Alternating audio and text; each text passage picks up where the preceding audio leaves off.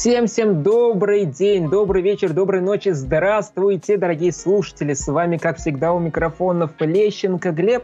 И Иншакова Кристина. Всем привет, ребята. И это подкаст «Прогуляемся в кино». Нас около трех недель не было в эфире, но ничего страшного, мы возвращаемся, и мы хотим вам предложить послушать очень и очень интересное интервью с классным человеком, который расскажет много очень интересного про э, кинорынок, про кинобизнес э, и как работает дистрибьюторская компания. И у нас в гостях Дмитрий Бортников. Дим, привет!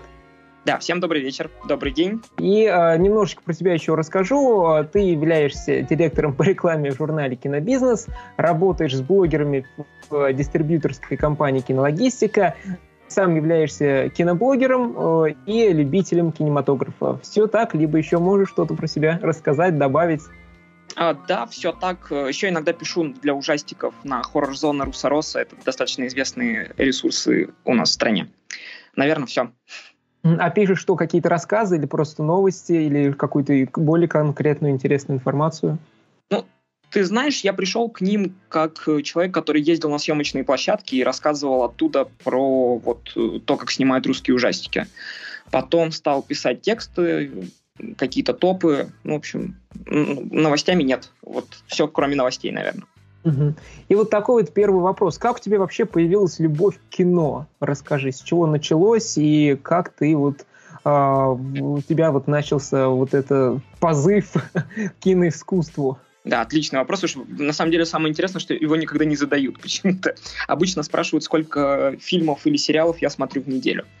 А про кино сложный вопрос. Я из маленького северного городка, там как-то не особо было что смотреть, но где-то на втором, на третьем курсе стал смотреть много чего, на сериалы потел, потому что появилась возможность наконец-таки их смотреть.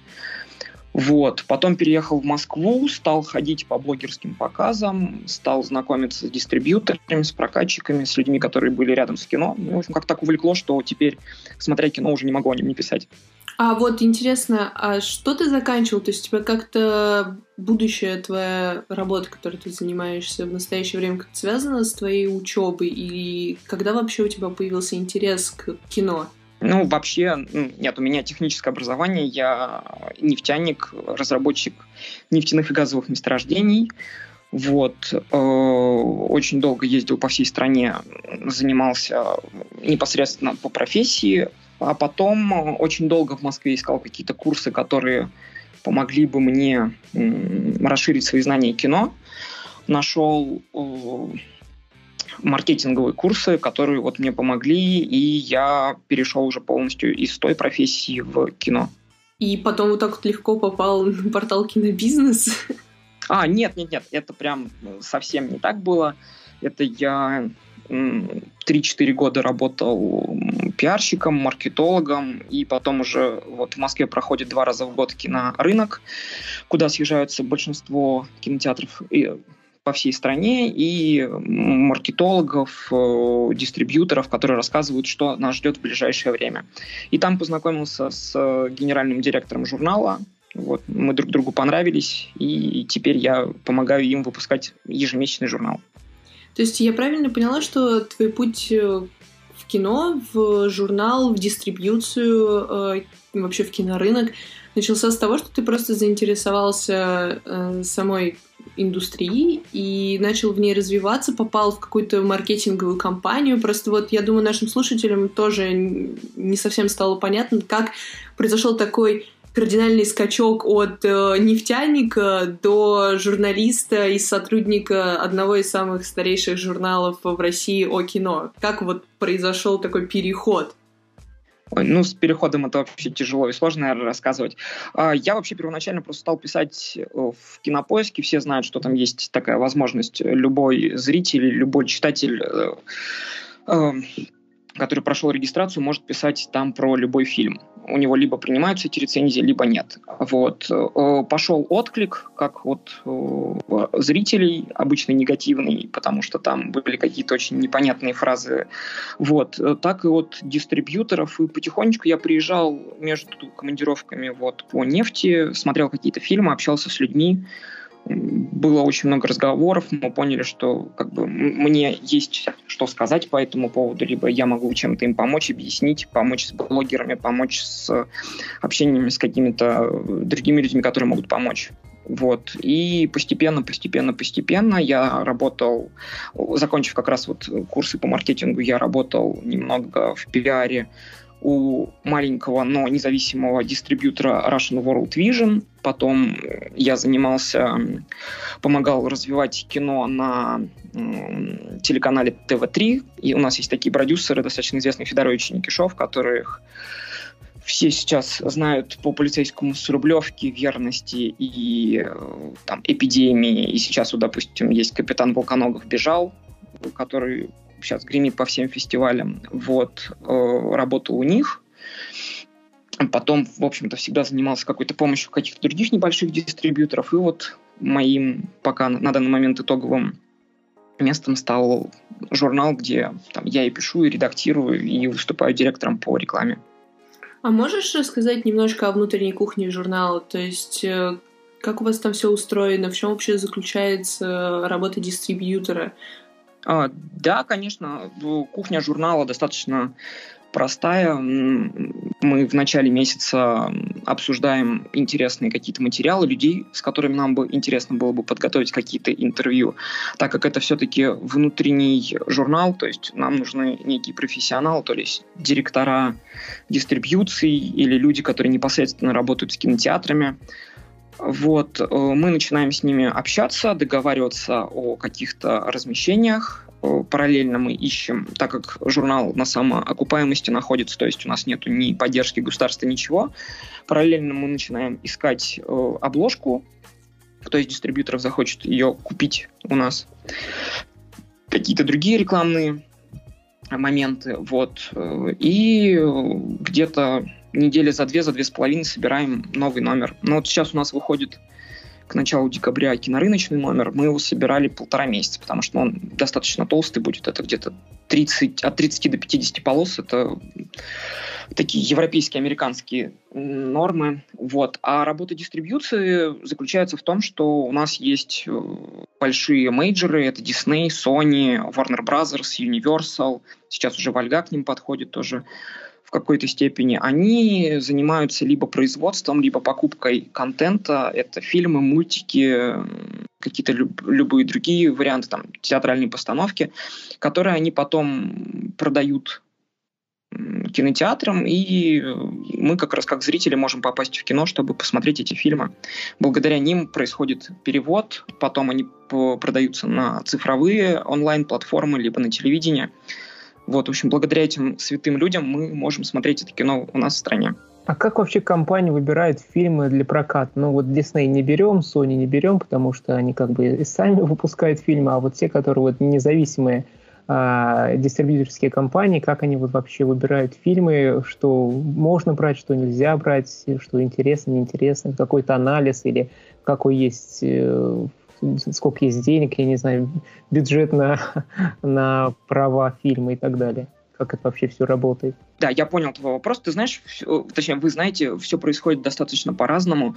Во-первых, надо понимать, что фильм ты можешь купить в совершенно разном состоянии. Ты можешь купить его на стадии написания еще, на стадии разработки, может быть, вообще в виде идеи, и это будут самые минимальные деньги, которые ты, ну, если это, конечно, там не какой-нибудь Рональд Эмерих или еще кто-то известный, то это тебе будет там стоить совсем небольших денег. Если ты его покупаешь уже на кинорынке, когда он находится на стадии съемок или там до съемок, то это там чуть дороже. Если это кино ну, самый яркий пример, конечно же, это Капелла и «Зеленая книга». Когда это был большой мейджор, который отказался от этого фильма, его подхватила независимая дистрибьюторская компания Капелла Фильм, выпустила в прокат в достаточно небольшом количестве кинотеатров и сорвала джекпот. Э, та же самая кинологистика и все остальные компании ездят по миллиону различных фестивалей по всему миру, где предлагают э, фильмы, которые, допустим, в какой-то там в Америке, либо в Англии, либо во Франции, либо в еще какой-то большой территории могут выходить даже сразу на цифровых носителях. Вот у нас в стране могут э, продать еще и кинопрокат. Вот. Э, возможно, кто-то, ну, опять же, да, все зависит от бюджета и возможностей. Многие ездят на Берлинский, на Венецианский, на Канский кинофестивали. Там происходит много кинорынков. Сейчас вот американский внутренний рынок закончился. Там тоже очень много и продавали, как из нашей страны, различных фильмов, мультфильмов нашего производства, так и покупали, занимались закупкой. Вот, по цене это тоже все там от рубля и до тысячи, но это просто примерные э, от, из головы сумма. Вот, поэтому происходит совершенно по-разному. Кто-то по дружбе, если это там, допустим, российские какие-то фильмы, кто-то там есть э, Сергей Ершов, который э, является руководителем Вальги. Э, он очень хорошо дружит с многими продюсерами там. Он получает эти фильмы там, своим способом. Ну, то есть способов на самом деле очень много. И все они разные, все зависят очень сильно от ситуации и от бюджета того, того той или иной дистрибьюции. А как вот кинологистика вот выбирает э, фильмы? Э, какие интересны, какие неинтересны? Потому что я вот э, и на сайте есть фильмы, которые уже прошли в прокате. То есть некоторые фильмы, допустим, они вышли там в 2019 году, и 2020 году, но в России они выходят только в 2021. И даже там у некоторых есть возможность посмотреть этот фильм в интернете, там на каких-то там пиратских сайтах. Вот, а некоторые фильмы выбирают, то есть там зайти на MDB или на Кинопоиск, там оценки э, фильма, ну, не супер такие классные, замечательные, как хотелось бы. То есть как они вот выбирают и понимают, что будет выгодно, невыгодно прокатывать. Опять же, все зависит очень сильно от ситуации. Многие фильмы, про которые ты правильно сказал, что они там 19, 17, 15 года, э, есть еще такая система, как покупка сразу пакета целого. То есть ты берешь один очень нужный тебе фильм, как ты думаешь, который сможет собирать деньги, и вместе с ним тебе продают там 3-4 фильма, которые там могли выйти 3-4 года назад. Плюс, наверное, к сожалению, в нашей стране появилась практика, если ты немножко переобуваешь фильм, что это значит? Ты меняешь его название, ты немножко работаешь с его постером, трейлером и какими-то там материалами, которые тебе достались, то иногда получается, что многие зрители не смотрят какого года фильм, то есть они просто приходят в кино и покупают билет. И тем самым ты там срываешь банк на фильме, который, не знаю, там стоил 100 тысяч долларов для тебя, а ты собираешь там 5-6 миллионов по стране благодаря смене названия и какой-то там, там перепис, переписывание синопсиса, что там русские зрители, которые могут ввести название этого фильма просто в поисковик, тебе выдаст только русский вариант без английского там или оригинального. Вот. В кинологистике есть несколько человек, там есть Анатолий Сергеев, который директор этой э, компании. Вот. Э, они делают ставку либо на очень детские проекты, либо на ужастики. Сейчас появился еще целый тренд, это дети с животными, это все эти лошади, собаки, пеликаны, черепахи и все остальное. Вот. Считается, что эти фильмы тоже достаточно неплохо продаются в кинотеатрах, плюс ты еще получаешь э, деньги с продажи на онлайн-кинотеатры, в онлайн-кинотеатры и на телевидение. То есть с помощью этого ты в любом случае окупаешь свой проект, сколько бы он ни стоил. Ну, понятное дело, что в средних каких-то пределах. А есть какие-то критерии отбора проектов именно с точки зрения вот какие-то документы, права, закупка именно, чтобы можно было пустить проект на территории Российской Федерации? То есть тот же цензор какой-то, может быть, существует? А, да, мы получаем э, прокатное удостоверение, где пишется возрастной рейтинг, и без этого удостоверения фильмы не могут выходить в российский прокат. Вот, и, э, Дим, еще вот такой вопрос появился. Вот, допустим, выходит новый фильм Гая Ричи, и, допустим, он еще не имеет э, дистрибьютора в России. То есть, что нужно сделать, чтобы заполучить такой фильм? Связи, деньги, кто быстрее, кто больше предложит, или как, или что? Ну, вы знаете, наверное, да. Наверное, тут просто все и сразу, потому что, ну, на 90% это все равно будет какой-то фильм. Вы знаете, тут вот какая проблема. Обычно у таких э, режиссеров всегда есть за спиной студия. Э, то есть вот как сейчас, допустим, происходит. «Джентльмены» были у Вальги, следующий проект Гая Ричи оказался у Мегуго, потому что Мегуго Distribution заключила, по-моему, там с пятью или семью очень известными большими студиями в Америке соглашение, и теперь эти все фильмы автоматически переходят им. Но если, да, если мы представим возможность того, что на рынке появился Гай Ричи, Я думаю, что его купит тот, у кого, конечно, больше денег. Но тут, опять же, тоже вопрос. То есть надо понимать, что ты должен в голове всегда крутить, сколько ты сможешь там при максимуме, при минимуме получить с проката, с цифровых э, онлайн-платформ, то есть сколько тебе обещают дать. И, в общем, в любом случае надо считать, чтобы ты там не прогорел на этом. А то можно так и компанию зарубить в итоге, что купишь один большой фильм, он прокатается достаточно скромно, и, в общем, не будет у тебя денег на следующие проекты. А тогда такой вопрос, вытекающий из твоего ответа. Насколько прибыльно вообще дистрибьюторское дело? То есть насколько часто срываются джекпоты и, и можно ли рассчитать э, эту самую маржу, которую ты получишь, если там закупишь и популярный фильм, или там абсолютно неизвестный российскому зрителю? То есть там аналитические отделы, там составляете списки, таблички и так далее. Да, списков и табличек очень много. Рассчитать, наверное, можно плюс-минус, но это все равно достаточно спорное дело, потому что нет такой науки пока, которая могла бы рассчитать идеально. То есть это все равно плюс-минус где-то ваше понимание того, сколько вы сможете заработать, либо потерять на том или ином проекте. А, самое важное, наверное, здесь э, просто понимать, что сейчас важно, ну, особенно вот в данный момент, когда у нас вот эти локдауны, закрытия и неполные кинотеатры, а, либо убежать на следующий год, и попытаться там каких-то денег собрать, либо очень хорошо вложиться в рекламу, чтобы зрителей привлечь, и даже на не всегда удачный проект все равно, чтобы он собрал. Иногда реклама на телевидении, которая стоит просто безумных денег, можешь ты купить и помочь э, собрать денег даже очень спорному проекту. А стриминговые сервисы? Ну вот э, в эпоху локдаунов э, и когда люди предпочитают больше сидеть дома, нежели ходить по кинотеатрам или там QR-кодов у них, например, нет, делают ли ставку на именно стриминговые сервисы? То есть дистрибьюторы как-то с этим работают? Да, это всегда так. Многие очень хорошо зарабатывают на онлайн-платформах. Мы даже знаем там несколько российских примеров, которые должны были выйти еще, когда первый локдаун стукнул, они вышли онлайн в России. И, в общем-то, достаточно неплохие результаты показали. Правда, с онлайн-платформами, вы знаете, здесь такая ситуация.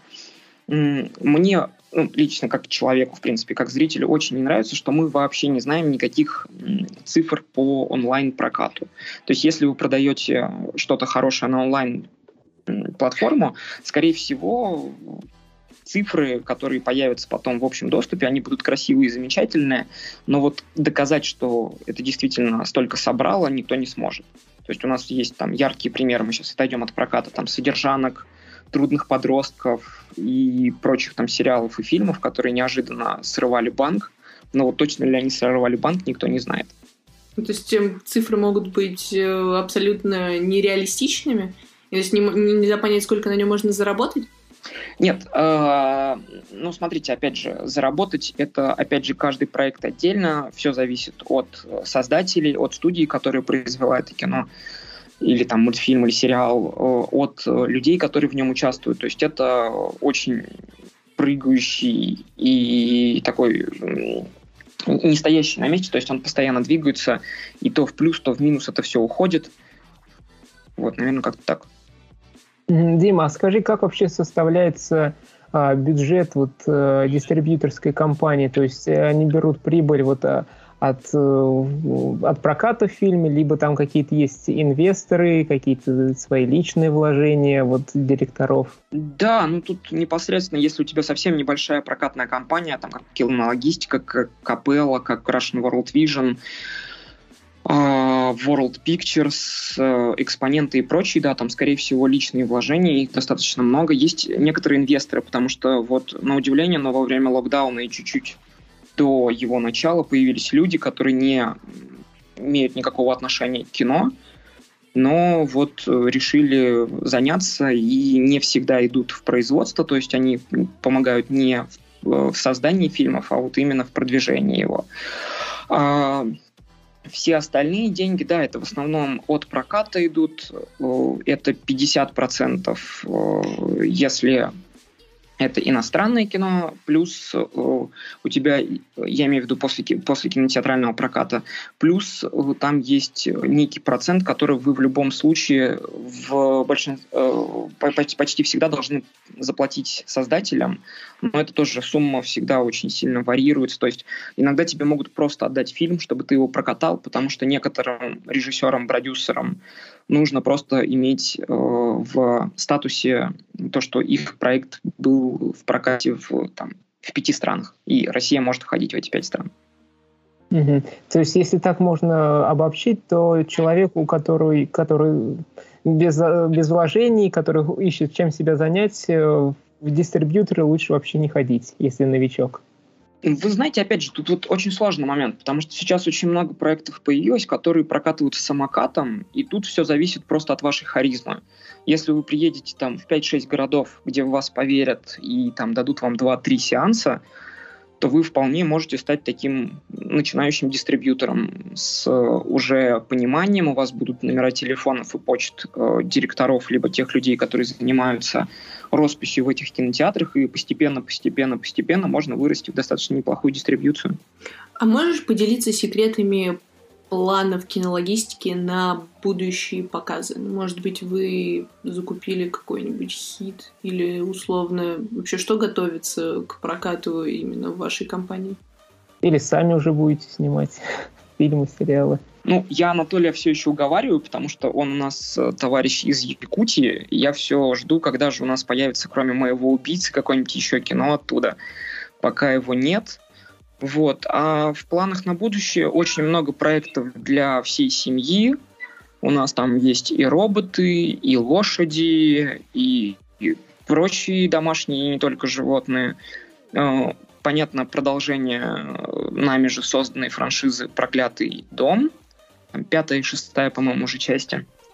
Вот. И достаточно много ужастиков той или иной степени качества, которые смогут заинтересовать разную публику. Угу, супер. Ну, я думаю, и очень много сейчас любителей и ужастиков посмотреть, и огромное количество э, детей и родителей, которые хотят повести своих э, детей, посмотреть что-то такое доброе, семейное. Поэтому, в принципе, очень понятная целевая аудитория, понятные фильмы для этой аудитории вы предоставляете к просмотру.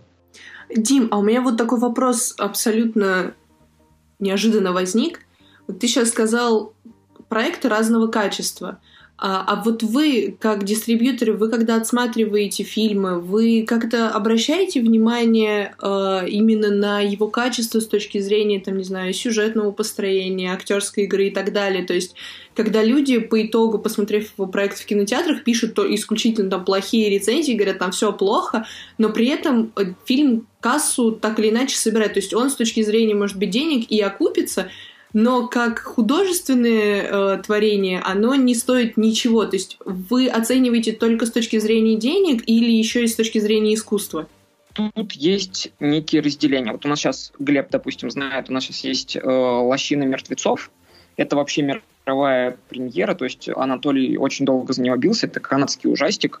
Он э, такой немножко отдает трешаниной, но ну, там я разговаривал с ценителями жанра. Там отзывы ну, присылали, что это Кристофер Нолан э, в жанре хоррора, режиссер этого фильма. Там такие заголовки блистают. А, это ты про пресс-релиз? Да, про вот «Лощину мертвецов». Ну, тут, опять же, все очень сильно зависит. Это собираются с э, иностранных сайтов и газет, журналов, всего остального, что выходит про этот фильм, э, какие-то отзывы, которые переводятся на русский язык. А, вот. По поводу качества все очень разное. То есть есть какие-то релизы у, там, у той же самой кинологистики, которых нет ни в сети нигде. Они достаточно новые, но вот э, по моему опыту я там два с половиной года где-то работаю с Анатолием, э, очень часто проваливаются. А вот про то, что, допустим, говорил Глеб там 2017-2018 года, иногда прям собирают кассу и не всегда являются прям очень там, какого-то классного качества. В основном э, он ну, точнее, для кинологистики покупаются пакетами сразу релизы, то есть просто общаются там с режиссерами, например, там первый фильм выпускаем, он хорошо себя показывает в прокате, хорошие рецензии получаются, которые мы как раз собираем там по инстаграмам, кинопоиску и другим важным площадкам. Эти же режиссеры и продюсеры потом могут к нам прийти и сказать, ребят, нам очень понравилось с вами сотрудничать, давайте еще. По качеству, конечно, это чуть-чуть попозже уже начинаются разговоры, потому что бывают совершенно разного качества фильмы. Насколько я понимаю вообще всю вот эту вот историю, это все очень такое дружеское и субъективное мнение, что там не знаю, там, 10 человек из кинологистики посмотрели, сказали, что фильм хороший. Вышел в прокат, там, не знаю, никому не понравился. Может быть и такое. Вот. Тот же самый там проклятый старый э, вот этот дом, э, который проклятый дом, э, очень спорные всегда рецензии, собирает прям большие деньги. Поэтому тут я бы сказал, что здесь где-то 50 на 50. То есть здесь и попытка сыграть в то, что останется на века, но может не принести кассу. При этом есть проекты, которые не очень хорошего качества, но стабильно, на, на которые стабильно ходит зритель. А, Дима, расскажи вот еще чуть более подробно про вот журнал «Кинобизнес» и какие именно у тебя там обязанности. И вообще прибыльно ли сейчас выпускать вот физические журналы, либо сейчас люди в основном все читают в электронном формате? А, ну, я сразу отмечу, журналу на следующий год будет 20 лет. Вот, э, он себя достаточно спокойно и хорошо чувствует на рынке. Что в него входит? У нас э, мы первые стали считать в стране аналитику, то есть у нас э, аналитика по, по-моему, да, по, по 19 странам. У нас есть э, человек, который не ходит в офис, но постоянно находится на связи и считает кассы 19, э, и в 19 странах мира. У нас есть аналитика по России, э, по вообще всем дистрибьюторам, то есть кто какое место занимает на данный момент. Журнал выходит ежемесячно в двух форматах. Он и электронный, есть рассылка где-то сейчас примерно на 10-12 тысяч человек Туда входят и кинотеатры, и дистрибьюторы, и какие-то, может быть, другие рекламодатели, если появляются актеры, актрисы, режиссеры, продюсеры, ну, в общем, все заинтересованные люди, плюс всегда можно оформить эту рассылку на сайте, там нажимаешь на кнопочку, вводишь свою почту и, в общем, ежемесячно получаешь этот журнал. По поводу бумаги очень большие и длинные споры были. У нас э, генеральный директор нашего издания любит э, бумагу и считает, что бумажный журнал обязательно должен выходить. Пока что формат остается, то есть ежемесячно выходит и бумага, и электронка. На следующий год, наверное, все-таки мы чуть-чуть изменим эту практику и бумага будет выходить где-то 4-5 раз в год, все остальное время будет выходить электронка, потому что ее и проще собирать, и э, раскидывать там по электронным адресам, и, в общем, работа будет уходить там, будем гораздо быстрее это все создавать. Что еще есть в журнале? Есть интервью, какие-то есть специальные материалы. Опять же, мы ездим на съемочные площадки, разговариваем с создателями про самые там, новейшие какие-то проекты. Мы и с анимацией очень сильно сотрудничаем, и там, с киностудией Горького, Амедиа и другими постоянно на связи, постоянно ездим на площадки, рассказываем об этом, там огромные фотографии, небольшие какие-то комментарии. Вот. И есть какой-то ряд специфических материалов, когда там людям нужно заявить, у нас происходят премьеры нек неких постеров. Вот сейчас вот перед кинорынком у нас есть несколько эксклюзивных э, контактов с компаниями, которые хотят вот с помощью журнала, потому что он будет распространяться именно на рынке, э, с эксклюзивными постерами и какими-то концепт-материалами от э, главных дистрибьюторов страны. Угу. Здорово, здорово. А с какие у тебя именно там обязанности? Вот директор по рекламе, может быть, и там еще что-то как, не знаю, как подработка или как еще что-то такое интересное, какие-то еще более там новые, не знаю, способы, как ты там себя еще проявляешь, показываешь? Да, кстати, хороший вопрос, да, я не ответил на него в прошлый раз.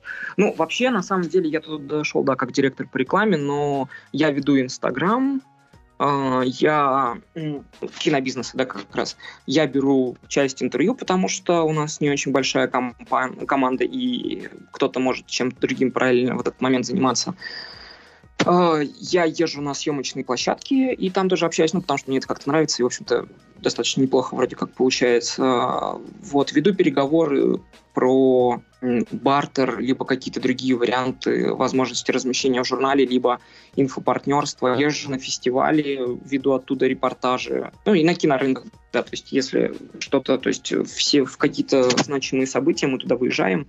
В основном я это делаю, потому что мне проще, я более мобильный вообще. Делаю оттуда материалы, новости пишем, делаем стоп-кадры, тоже ездим там с фотоаппаратом с моим другом фотографом. Наверное, все, все руки мастер. Вот так вот послушаешь. А, да, просто совсем не очень большое, большое количество людей, поэтому, ну, это, во-первых, интересно, то есть я когда туда пришел, мне говорят, ты как к кино относишься? Я говорю, я к нему, я его боготворю, вот, поэтому, да, по-другому как-то не получается, но это же интересно как раз. А мне кажется, только на таких людях э, вообще и держатся подобные издания, порталы, потому что когда горишь, ты хочешь этим заниматься, и неважно, там, интервью брать, на съемки ездить, фотографии. А, и вытекает отсюда такой вопрос. Можешь отметить плюсы и минусы своей работы в журнале? То есть вот что тебя прям заводит, а, а что тебе ну, надо как бы делать, но ты не очень любишь или там, не видишь смысла, например? Вот это вообще идеальный вопрос. Мне сегодня э, вечер идеальных вопросов, да.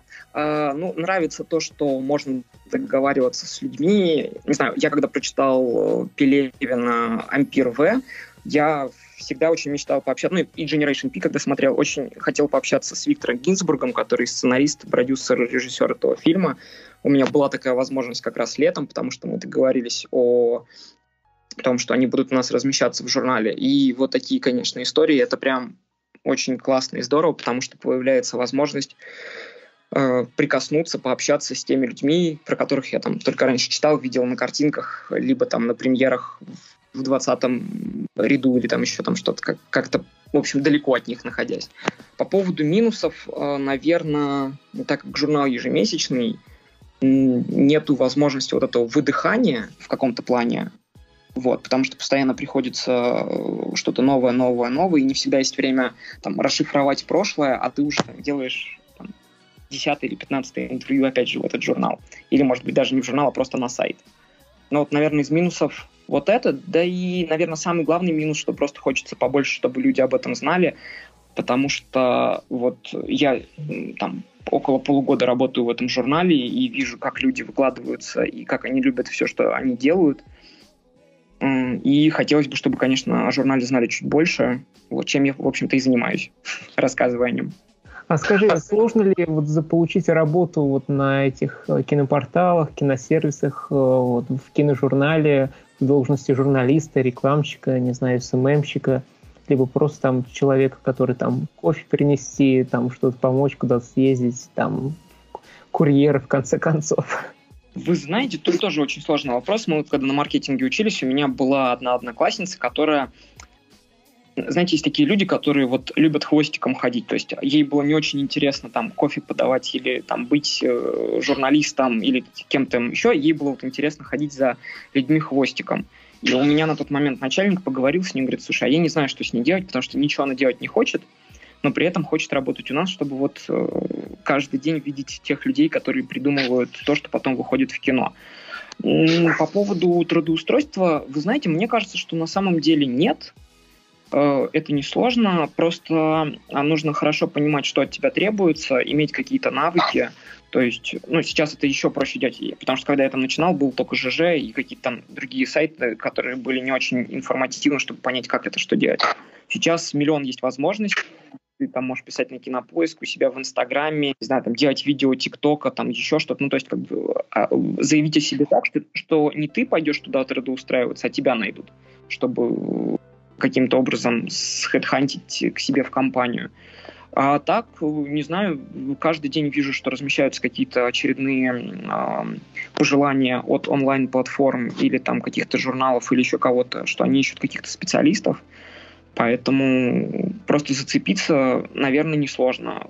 Будешь проявлять себя и активно работать, показывая, что тебе это все нравится и дико интересно, можешь стать там чуть выше какой-то лестницы. Вот, поэтому главное желание, интерес и, наверное, э, такое неувядающее желание что, что-то делать. Ну, то есть, главное не перегореть, скорее всего.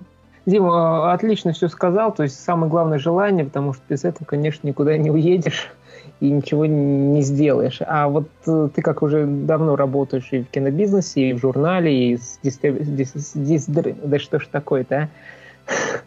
С дистрибьюторами. Расскажи о слож... Э, свои... расскажи свои мысли о состоянии кинопроката в России вот на ноябрь-декабрь 2021 года, потому что вот локдаун у нас был в начале ноября, а вот QR-коды э, ввели во многих регионах России, особенно вот э, в кинотеатры туда и не зайдешь.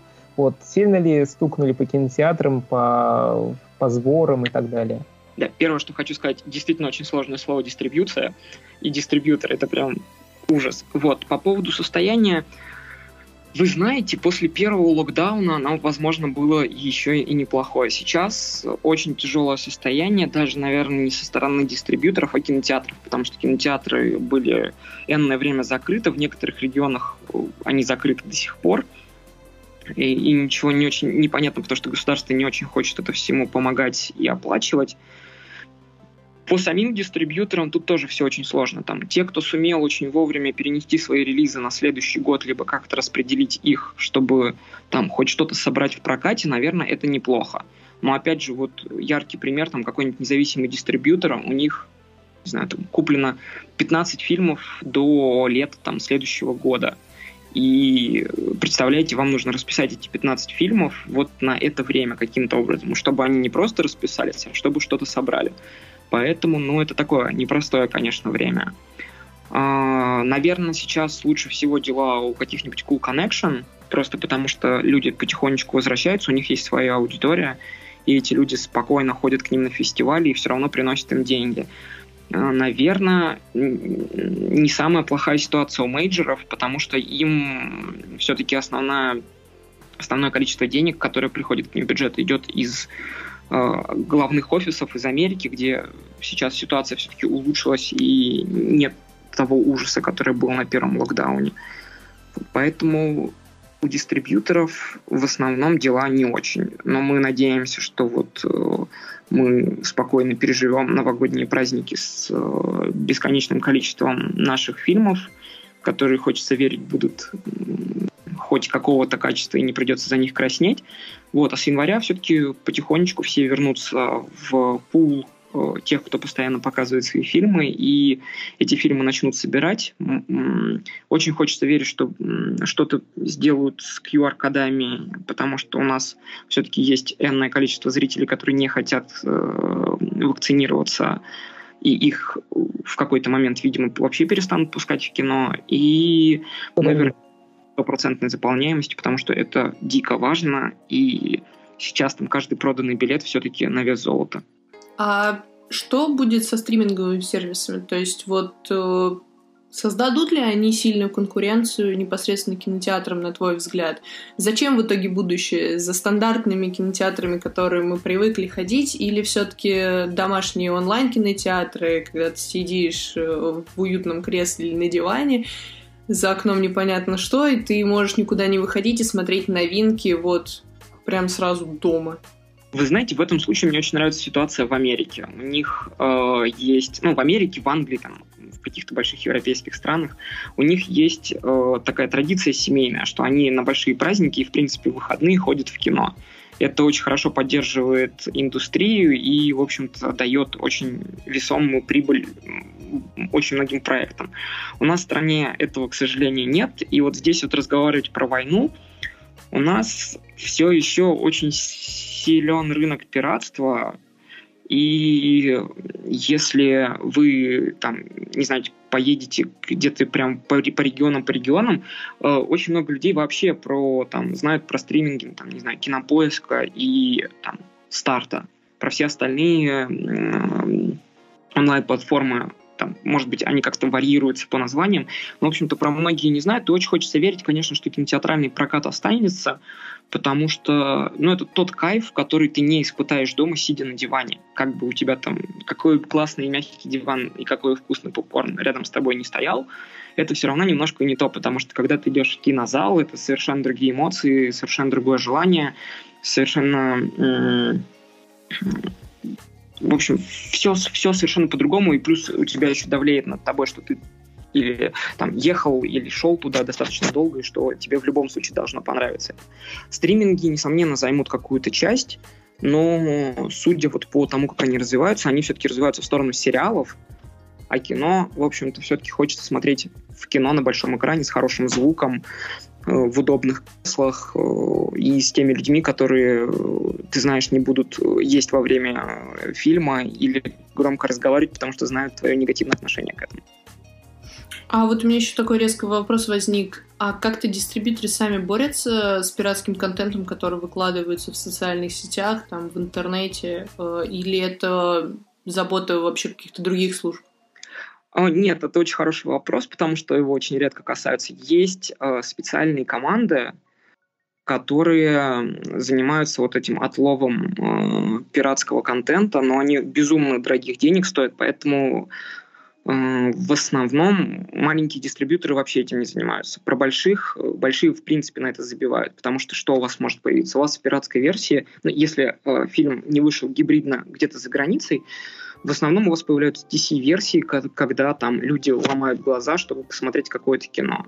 Вот с гибридными релизами, вот с ними что-то действительно надо делать, потому что вот э, сейчас по-моему, в Ольге несколько проектов выходило, которые они покупали на стадии сценария, но их умудрялись в итоге купить либо стриминги, либо там огромный стриминг Netflix, но у них какая была договоренность? Вы не можете в России даже с помощью Netflix посмотреть это кино э, за деньги. То есть оно просто в России не появляется в возможности просмотра. Вот это достаточно неплохая борьба. Ну, в общем, да, есть специальные компании, которые этим занимаются, но почему-то берут за это безумные деньги. Хотя, если честно, это было бы полезно, конечно, всем, и индустрии в том числе. Логично. Здорово, Дим, прям огромное количество ты интересной информации рассказал, и инсайтов, и мыслей, прям очень-очень здорово. А сейчас вот такой вопрос, более такой насущный, более такой э, киноблогерский. Расскажи вот топ-3 лучших российских фильма и зарубежных фильмов в 2021 году, вот на твой взгляд, что тебя удивило, что понравилось, э, что там, не знаю, какие-то новые идеи дали и так далее, и так далее. В 2021 году это тяжело. А, ну, во-первых, э, да, наверное, сразу надо сказать про Эдгара Райта, который я посмотрел еще летом на контент-форуме. Это «Прошлой ночью в Сохо». Это очень спорный проект, вот как раз вот про то, что Кристина могла говорить, э, что он либо качество, либо все-таки за деньги. Он провалился в американском прокате, его вытащили на платформы, но при этом там первые 50 минут ты просто получаешь удовольствие от того, что Райт играет с тобой на всех просто видимых и невидимых э, вариантах, потому что это и отсылки к куче фильмов, это его безумный вкус э, в музыке и картинка. Потом, правда, там все становится несколько хуже, потому что он начинает играть в жанр. Вот, но, наверное, это кино меня зацепило. По, по поводу русских, с русскими вот гораздо сложнее. Но я надеюсь на чемпиона мира потому что пока тема шахмат все-таки популярна, хочется верить, что Сидоров, который умеет снимать красиво про бокс и про танки? И про танки, да, он умеет снимать. Вот, правда, может быть, и не надо было, но неважно. Вот. А, надеюсь на последнего богатыря, что они учтут ошибки второй фильма, и все-таки третий будет чуть лучше. Вот. А, из так, из 21-го что у нас еще было интересно? Может быть, сериалы отметишь какие-нибудь? Да, вот сериал, вот вы знаете, кстати, очень подсел. Э, я, это прям моя любимая тема. Я в позапрошлом году посмотрел фильм «Собаки не носят штанов» финский. Глеб точно читал уже об этом, потому что это бесконечные мои сторисы об этом фильме. Это финское кино, там снялась актриса Криста Косанин, и, в общем, у нее там сейчас какой-то безумный взлет карьеры, потому что она снимается и в Норвегии, выучив норвежский э, язык, э, и причем и старый, и новый в таких сериалах, как «Пришельцы из из прошлого. Первый сезон можно посмотреть на медиатеке, второй вот выходит 5 декабря на HBO Nord, и не очень понятно, что у него с российским прокатом.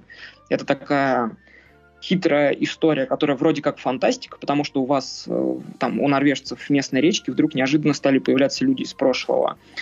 Это фантастическая часть. А социальная часть начинается в том, что им приходится каким-то образом э, сосуществовать с людьми из настоящего, и, в общем, это достаточно большая проблема. Вот. И опять же, с ней же Финны теперь в этот раз в Канах презентовали сериал, называется «Мистер 8». Это тоже очень интересный проект, потому что э, это черно-белый сериал про, опять же, с ней же в главной роли. Он выиграл, по-моему, главную награду и награду лучшего актера как раз вот в Каннах. Вот, достаточно интересная картина. Я видел две серии, потому что их можно было как раз в Каннах посмотреть на сайте Кан. Вот, очень интересно, кто бы у нас его купит. И вообще интересно было бы кто из наших онлайн-платформ мог бы заняться вот как раз скандинавской тематикой, потому что ее частично перекрывает Netflix, а вот именно в России как-то у нас с ней не очень пока дружит. А у них там и фильмов, и сериалов, и каких-то других проектов, конечно, безумное множество. И это было бы, конечно, интересно. По поводу русских сериалов, ну, не знаю, мне интересно, что там будет у квартета и со стартами, потому что вот в Бореньке что-то не так это такое возвращение квартета и к классическим, о чем говорят мужчины, и пока не очень понятно, во что это выльется, потому что это люди, которые играют в чиновницы и в куче других сериалов, и хочется, чтобы мы их увидели как-то несколько в ином ключе. И, наверное, опять же, от них интересно «Самка Богомола». Это э, ремейк французского сериала, который выходил как раз на Netflix, который назывался «Богомол». Вот. И я общался просто с режиссером этого проекта, он сказал, что он будет отличаться. Очень интересно, чем он будет отличаться, потому что там заявлено много известных актеров, которые играют в, именно в сериалах с платформ наших. Пока не очень понятно, чем это все закончится, но вот осталась одна серия. Очень верю в него, надеюсь, что это что-то куда это зачем-то у нас поменяет, и у нас сериалы станут тоже на уровень выше.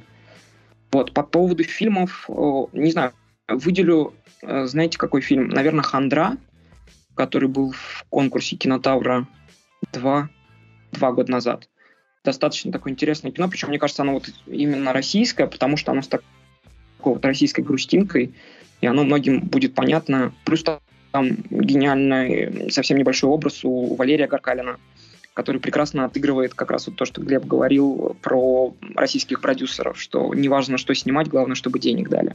Здорово, ну, прям хороший список получился, и вот я тоже сейчас смотрю на хандру, добавил wish-лист, как говорится, надо будет потом посмотреть, ознакомиться, но тоже вот оценка на MDB, на Кинопоиске 6. Вот многие тоже вот там, что посмотреть? Говорю, там, посмотри такое. Но ну, там что-то оценка какая-то, то 5, то 6, наверное, фигня какая-то. Надо что-то повыше посмотреть. Вообще, вот на твой взгляд, вот оценки вообще решают, не решают э, к, к тому, то есть смотреть фильм, не смотреть? Вот, знаешь, опять же, с языка снял вопрос. Я считаю, что нет. У меня есть, правда, знакомая, которая смотрит специальное кино ниже 5 баллов, вот, которая оценка ниже 5 баллов. Но тут вот как раз возвращаясь к вопросам, когда вы продаете проект на стриминг, я ничего не хочу сказать там против Кощея начала, но у него оценка 7,4, и она не падает, и с ней ничего не происходит. Это достаточно странно, потому что мультик, ну, скажем так, это наш э, проект, вот, он достаточно спорный, потому что, ну, он такой, он классическо русский, там куча ошибок, с кучей всего, что они там подглядели у Голливуда, Европы и всего остального, и почему у него оценка 7,4 не очень понятно. Поэтому нет, я считаю, что, конечно, там, если это двойка, то можно задуматься, но, опять же, если очень хочется, то лучше посмотреть и составить собственное мнение, чем там, даже если это по оценке на MDB или Roll Tomatoes. Ну, некоторые онлайн-кинотеатры, они прям очень любят, э, как называется, ставить завышенные оценки своим проектам, а смотришь, ну, ну, ну да, это не семерка точно. Ну, просто об этом и говорю, что вот из-за того, что мы не можем никак проверить, что происходит в онлайн-кинотеатрах, не всегда верится каким-то их результатам. То есть, как бы я хорошо там не относился к ребятам с кинопоиска, но когда видишь их там десятки э, просмотров за месяц или там за полгода, складывается ощущение, что в принципе на кинопоиск приходят только за их э, оригинальным контентом, а это ну, частенько далеко не так, потому что Кинопоиск сейчас один из немногих, который совмещает там подписки и Море ТВ, и Амедиатеки, и Старта даже частично. И просто через него гораздо дешевле и комфортнее смотреть многие проекты, чем вот покупать подписку и там, и там, и там, и там. Да, все. Кристина, есть у тебя еще какие-нибудь вопросы? Да все так интересно было, столько всего нового узнали, что в целом я сейчас сижу, просто перевариваю полученную информацию и уже строю планы на то, как я пойду смотреть рекомендованные Димой фильмы. Да, кстати, могу еще отметить, есть еще прекрасный сейчас у Капеллы вышел «Вкус э, жизни». Это шведско-норвежское кино, только перед ним надо очень хорошо покушать, потому что можно слюной и зайтись, а так там все очень красиво и интересно, и драматично. Да, Дим, спасибо еще раз огромное, что согласился к нам прийти, что ответил на наши вопросы. Очень много, еще раз повторюсь, дал полезной, интересной информации, таких инсайтов. Некоторые моменты, варианты я даже не знал, не представлял, но ты вот подал эту информацию так, что теперь вот есть представление, как весь этот дистрибьюторский бизнес работает, что там, какие плюсы, какие минусы, и даже оказывается при большом желании, ну, при большом желании можно все сделать, вот, но и если есть такое желание, порыв стать дистрибьютором, то можно им стать, даже не имея каких-либо больших денег, средств, знакомых и так далее, и так далее. Вот, Дим, спасибо еще раз огромное. Все ссылочки, ну, ссылку на твой инстаграм обязательно укажем в описании профиля, ой, в, в описании профиля, в описании этого подкаста, так что заходите, подписывайтесь, у Димы там всегда много всего классного, интересного и про фильмы, и про сериалы, и так что там ссылочка, переходите, подписывайтесь. Да, спасибо большое, что позвали. Зовите еще, можно о чем-то предметном поговорить если будет интересно.